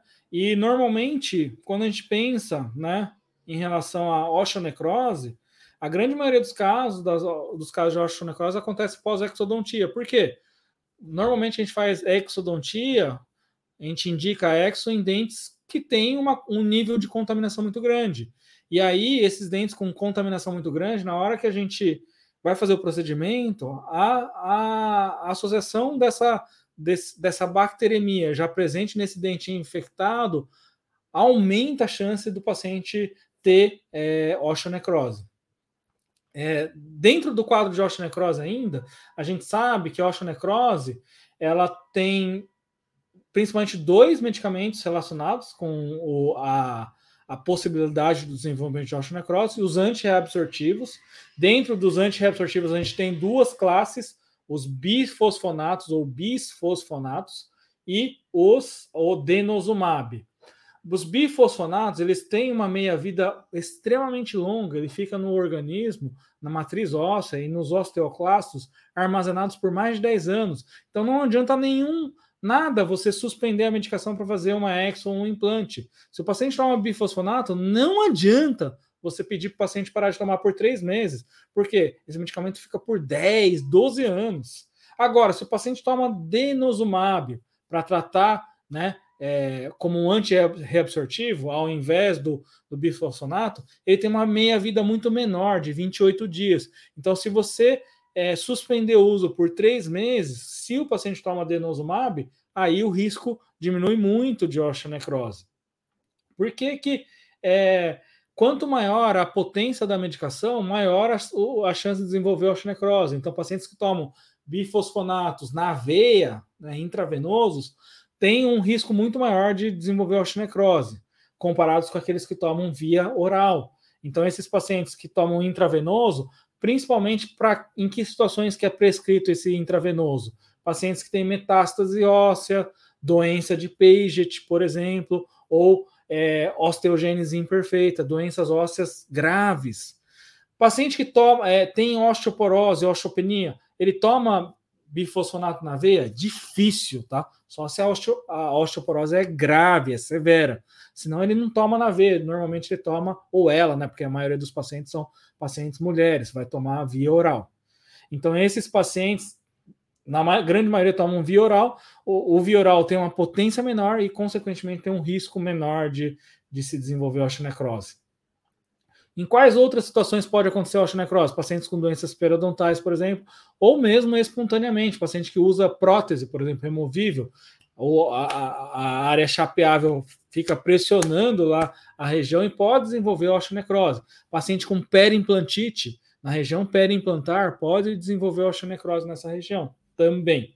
É, Dárcio, é, você falou que a osteonecrose é muito mais comum pós-exodontia, então eu não vou fazer exo em paciente que toma bifosfonato? Não falei nada disso, tá? Porque se você deixar aquele dente contaminado, você, o paciente pode ter osteonecrose de forma espontânea, por conta daquele dente só, sem nenhum procedimento.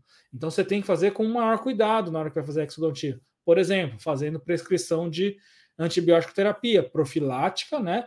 tanto de forma profilática antes do, da, da cirurgia, como também depois da cirurgia. Então, só um resumo rápido a respeito. Ah, e outra classe medicamentosa que também pode causar osteonecrose, quem que é? Os antiangiogênicos. Só que os antiangiogênicos, eles são prescritos principalmente para pacientes que têm algum tipo de câncer, né, uma neoplasia sólida. Não é, não tem uma indicação muito grande, né? Sérgio falou: não tem gol feio, feio é não fazer o gol. Com certeza, Sérgio. Então, alternativa correta, alternativa D, fácil. Então, ó, uma DDD4 é que vocês têm que estudar osteonecrose associada a, a medicamentos ou osteonecrose associada aos bifosfonatos. Por quê? Na Câmara de Salvador, Câmara de Salvador é o antepenúltimo concurso, tá? É, o o último concurso foi Paulínia, o penúltimo foi Fun Saúde e o antepenúltimo tinha sido Câmara de Salvador. Então, ó, recentemente, nas últimas três provas, em duas caiu osteonecrose. Então, por isso que é importante estudar. Então, essa é uma DDD 4. Quem vai fazer a prova né, da, da Senza tem que estudar osteonecrose associada a medicamentos. Então, a osteonecrose associada ao uso de bifosfonatos está relacionada a uma alteração da atividade dos osteoclastos. Interfere na angiogênese através da inibição do fator de crescimento do endotelial vascular. Então, a gente sabe que provavelmente, né, os, os bifosfonatos têm uma ação nos osteoclastos, eles inibem a atividade dos osteoclastos, como falado aqui. Se o osteoclasto não reabsorve o osso, o osteoblasto não vai lá e faz a posição óssea. Então há uma parada né, no turnover ósseo.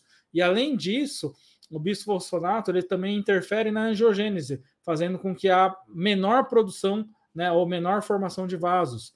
E quanto menor a vascularização, o osso ele fica mais suscetível à infecção. Por quê? Quem combate o processo infeccioso? As células de defesa. Por onde chegam as células de defesa ou as células brancas? Justamente pelas, pelos vasos sanguíneos. Então, quanto menos vaso sanguíneo, maior suscetibilidade do osso. Por que, que a osteonecrose é mais comum em mandíbula? Porque mandíbula é menos vascularizado que a maxila. Então, tem uma explicação também da osteonecrose acontecer mais em mandíbula. Porque a mandíbula tem uma vascularização já anatômica fisiológica quando comparada à maxila.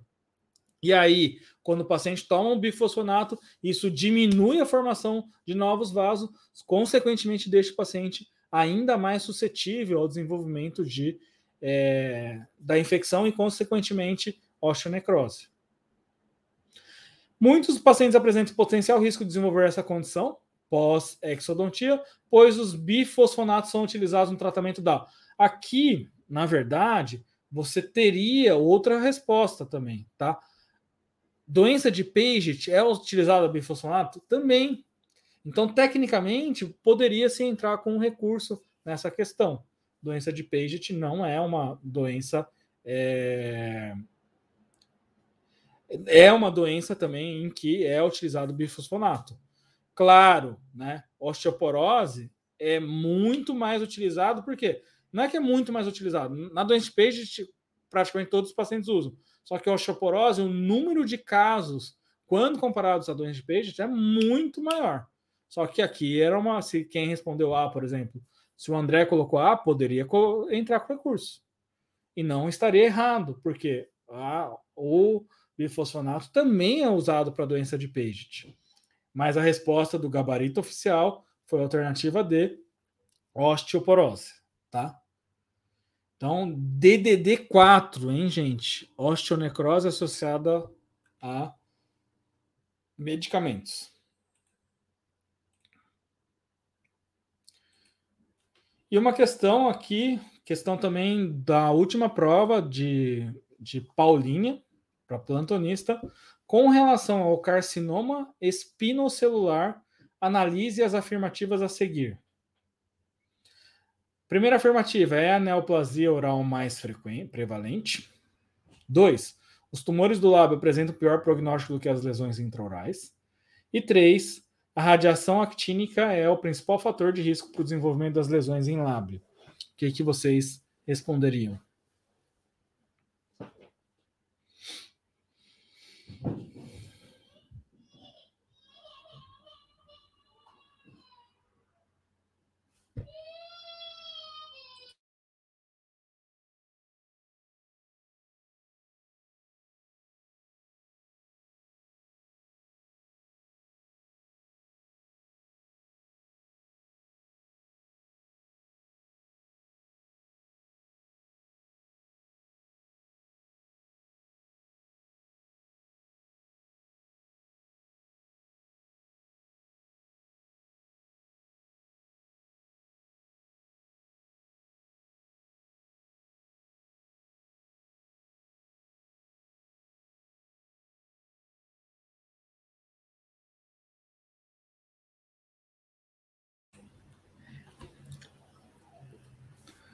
Então, ó, afirmativa 1. É a neoplasia oral mais prevalente?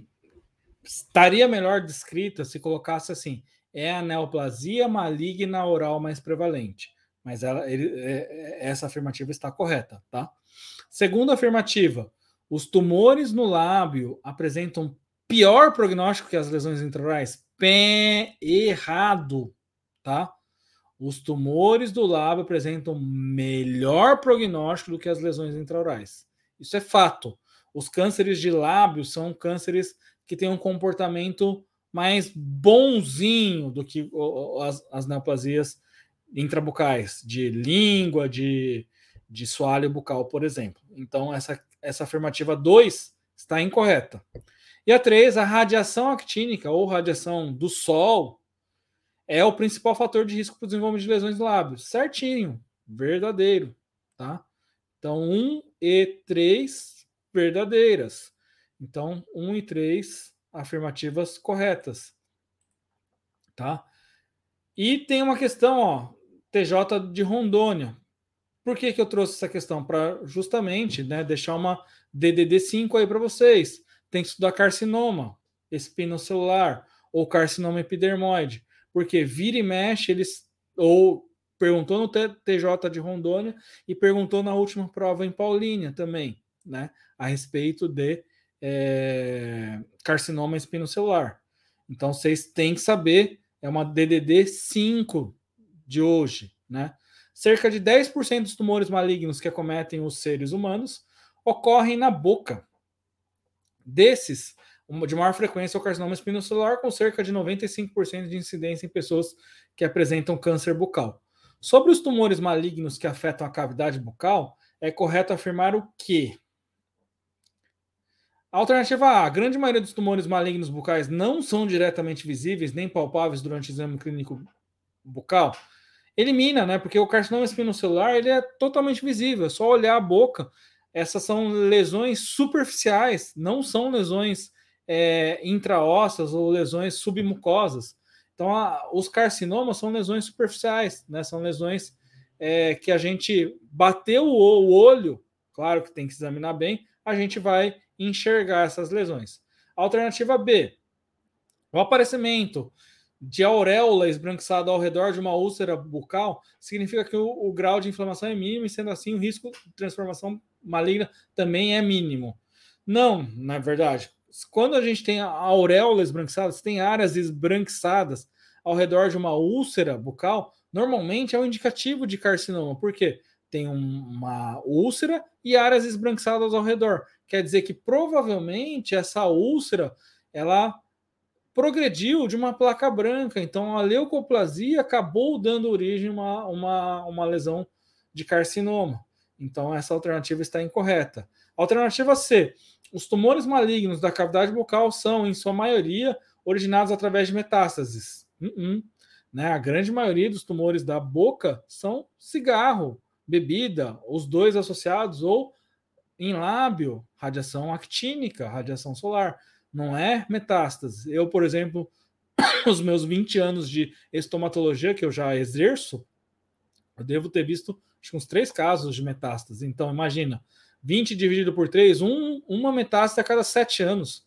Carcinoma espinocelular, só para vocês terem uma ideia, gente. Sabe quantos casos que eu vi esse ano? Só no, no SUS, hein? Alguém chuta, sabe, sabe quantos casos eu, eu diagnostiquei esse ano? Queria que vocês chutassem, só para vocês terem uma ideia. Sem contar os casos de particular, porque a gente teve bastante caso particular esse ano, infelizmente. Mas não é infelizmente, né? Porque, na verdade, felizmente que a gente está diagnosticando. Senão esses casos ficariam sem diagnóstico.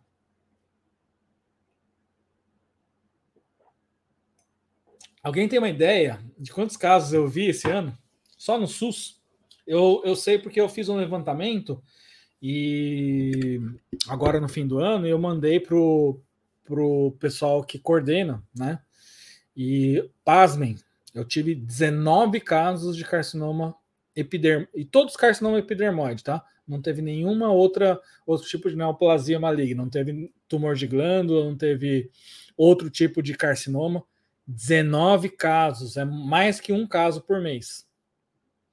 Se for contar os particulares, a gente deve ter chegado nos mais uns seis particulares, 25 casos. É muito caso, né? Então é o que o pessoal falou, 40, 20. Não chegou a 40, Keila, mas a Mariana chegou bem perto. 25 casos, né? E eu atendo num bairro em São Paulo. Eu atendo um bairro. Claro que o bairro que eu atendo em São Paulo, do Itaim Paulista, tem 700 mil habitantes. Então é maior do que a maioria dos municípios de, do Brasil. Né? Mas imagina, no meu bairro a gente diagnosticou 19 casos no SUS. É muita coisa. Né? A gente não imagina. E como eu falei para vocês, não é, não é uma notícia ruim, na verdade é uma notícia boa, porque a gente está diagnosticando, os pacientes estão vindo, alguns deles, muitos deles em estágio inicial ainda. Então, isso é uma boa notícia no fim, né? Alternativa D, o carcinoma espinocelular é o mais agressivo de todos? Não, né? Existem neoplasias mais agressivas, não é o carcinoma espinocelular o mais agressivo. Ele é agressivo, mas não é o mais agressivo. Então, alternativa é incorreta. E a alternativa E, o uso de fumo e do álcool, principalmente em sinergismo, aumentam a probabilidade de desenvolvimento de tumores malignos na cavidade bucal. Essa alternativa está correta, tá? Então, a alternativa correta, a alternativa E. Gente, é... deixa eu dar alguns recados. Amanhã, então, a gente vai ter aula de, de farmaco. A gente vai disponibilizar o link da aula de farmaco só para o pessoal que estiver lá no, no, nos grupos de WhatsApp. Essa aula vai ficar gravada até terça-feira que vem. A aula que a gente deu terça-feira passada, eu já tirei do ar, né? Tudo sobre câncer bucal. E quem está no grupo, na quinta-feira a gente vai fazer o lançamento do curso da Senza com um desconto. Na verdade, né, só vamos ter desconto para esse curso da Senza quem fazer a inscrição desse curso na quinta-feira, das 8 às 20 da noite, a gente vai abrir essa possibilidade de desconto, tá? E a possibilidade de desconto também só para quem estiver no grupo de WhatsApp, tá bom? É, como a gente falou, o pessoal avisou, o prefeito de Manaus já, já gravou um vídeo que, que foi para as redes sociais. Na se, segunda-feira vai ser divulgado o edital. E tinha muita gente lá no, no, no grupo de WhatsApp perguntando que aulas que vai ter as aulas ao vivo, o cronograma? Na verdade, como a gente não sabe nem quais as matérias ainda vão ser cobradas, a gente não programou as aulas. Mas quem entrar na quinta-feira já vai ter um monte de conteúdo muitas aulas já gravadas da Banca FGV, porque a gente teve curso da Fun Saúde e teve curso Paulínia. Então já tem bastante material já gravado para vocês até assistirem quem quiser véspera de Natal, quiser maratonar Natal e Ano Novo, já estudar, já ralar mesmo, né, para esse concurso da Senza, tá? É, que outra pergunta que o pessoal tinha falado? Do cronograma não tem. A gente só vai liberar o link desse desconto somente na quinta-feira, que quinta-feira é dia 23, né? Pertinho do, do, do, feriado do Natal. E acho que é isso. Se alguém tiver mais alguma pergunta, estou aqui disponível. Até a Ana, quando começou, quem está é, tá no curso do, de Indaiatuba está tendo aula simultânea. Amanhã, por exemplo, né, quem é de Indaiatuba vai ter aula de, de matemática com o professor Neto no curso de Indaiatuba, mas amanhã quem, quem quer prestar Senza ou quem quer assistir a aula de farmacologia, lá no grupo de WhatsApp a gente vai disponibilizar o link da aula de farmacologia às 19. Às 19 horas também a Flaviane lembrou o pessoal, é de horário de Brasília, tá? Não é horário de. Eu, eu não.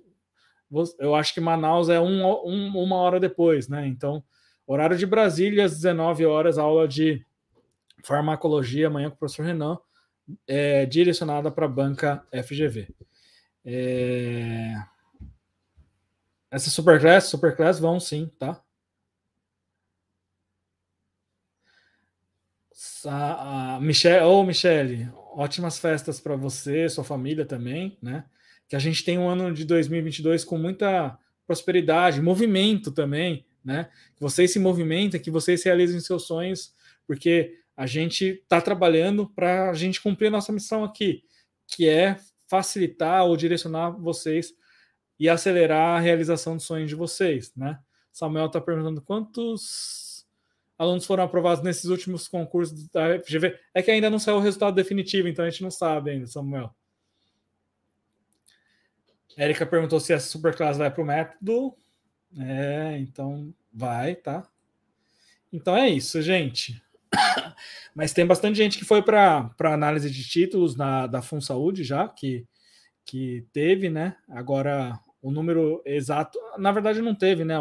As aprovações ainda, então esses dados eu não tenho para te falar. Tá bom, gente? Então, gente, muito obrigado por vocês estarem com a gente todo esse ano. Quem veio agora, é, obrigado por por estar nesse finalzinho. Quem já acompanhou a gente durante esse ano ou já acompanha já de outros anos, muito obrigado por vocês continuarem é, com a gente, conosco esse ano. A gente sempre tenta dar o nosso melhor aqui, por isso que a gente pede like, a gente mendiga um pouco os likes, é porque a gente sabe que a gente dando melhor, é, o YouTube só vai entregar ou mostrar para mais gente quanto mais likes tiver, então a gente pede essa essa esse dedo no like aí para vocês apertarem o botão do like até para dar uma moral para gente, para a gente ficar mais conhecido, porque a gente sempre é, trabalha de forma séria para buscar trazer o melhor conteúdo e o conteúdo mais direcionado em relação ao concurso. É... Feliz Natal para a Adila, né? A Adila passou no quinto semestre com a gente, foi pro sexto, já foi para o sétimo semestre, daqui a pouquinho vai estar se formando. Né? Muita saúde para todos, né? Que é o mais importante. Érica, Feliz Natal para você também. Mariana, é, uma excelente, excelente, excelentes festas para você também, para todos aqui, né? E o que eu desejo no ano de 2022 para todos é que vocês conquistem realmente, gente, de coração, o sonho de vocês. Mas para vocês conquistarem o coração, o sonho de vocês, vocês têm que colocar o coração. Vocês têm que sair do, do, do marasmo. Vocês têm que sair da inércia. Vocês têm que gastar energia estudando, sozinho também, sozinhas, tá? Não pensem que a conquista de vocês não vai demandar energia, que não vai demandar dedicação, que vai cair no colo de vocês, porque não vai. Então, desejo para vocês um ano de muito esforço, muita semeadura, muitas sementes plantando, para que no ano de 2022 vocês conquistem, vocês já façam a colheita de vocês no que vocês estão semeando já agora no fim do ano. Mas semeiem, coloque-se em movimento, saia da inércia, permaneçam indignados para ter consistência, porque né, eu desejo para vocês que vocês conquistem todos os seus sonhos, mas eu desejo de coração que vocês entrem em movimento, que vocês realmente sentem a bunda na cadeira, estudem, porque isso vai trazer resultado. Isso vai trazer colheitas. Isso vai trazer conquistas no ano de 2022. E se vocês estão aqui no dia 21, eu tenho certeza que vocês querem isso. Ninguém está aqui assistindo à toa, pode ser, mas é a minoria. Então, se vocês acreditam que o ano de 2022 pode ser melhor, façam. Não esperem nada de ninguém. Não fiquem de mimimi. Cuidem da vida de cada um de vocês e da sua família, que é mais importante. Não se preocupe com a vida dos outros.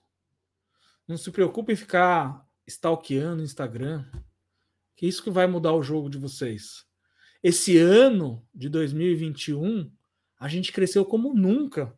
Por quê?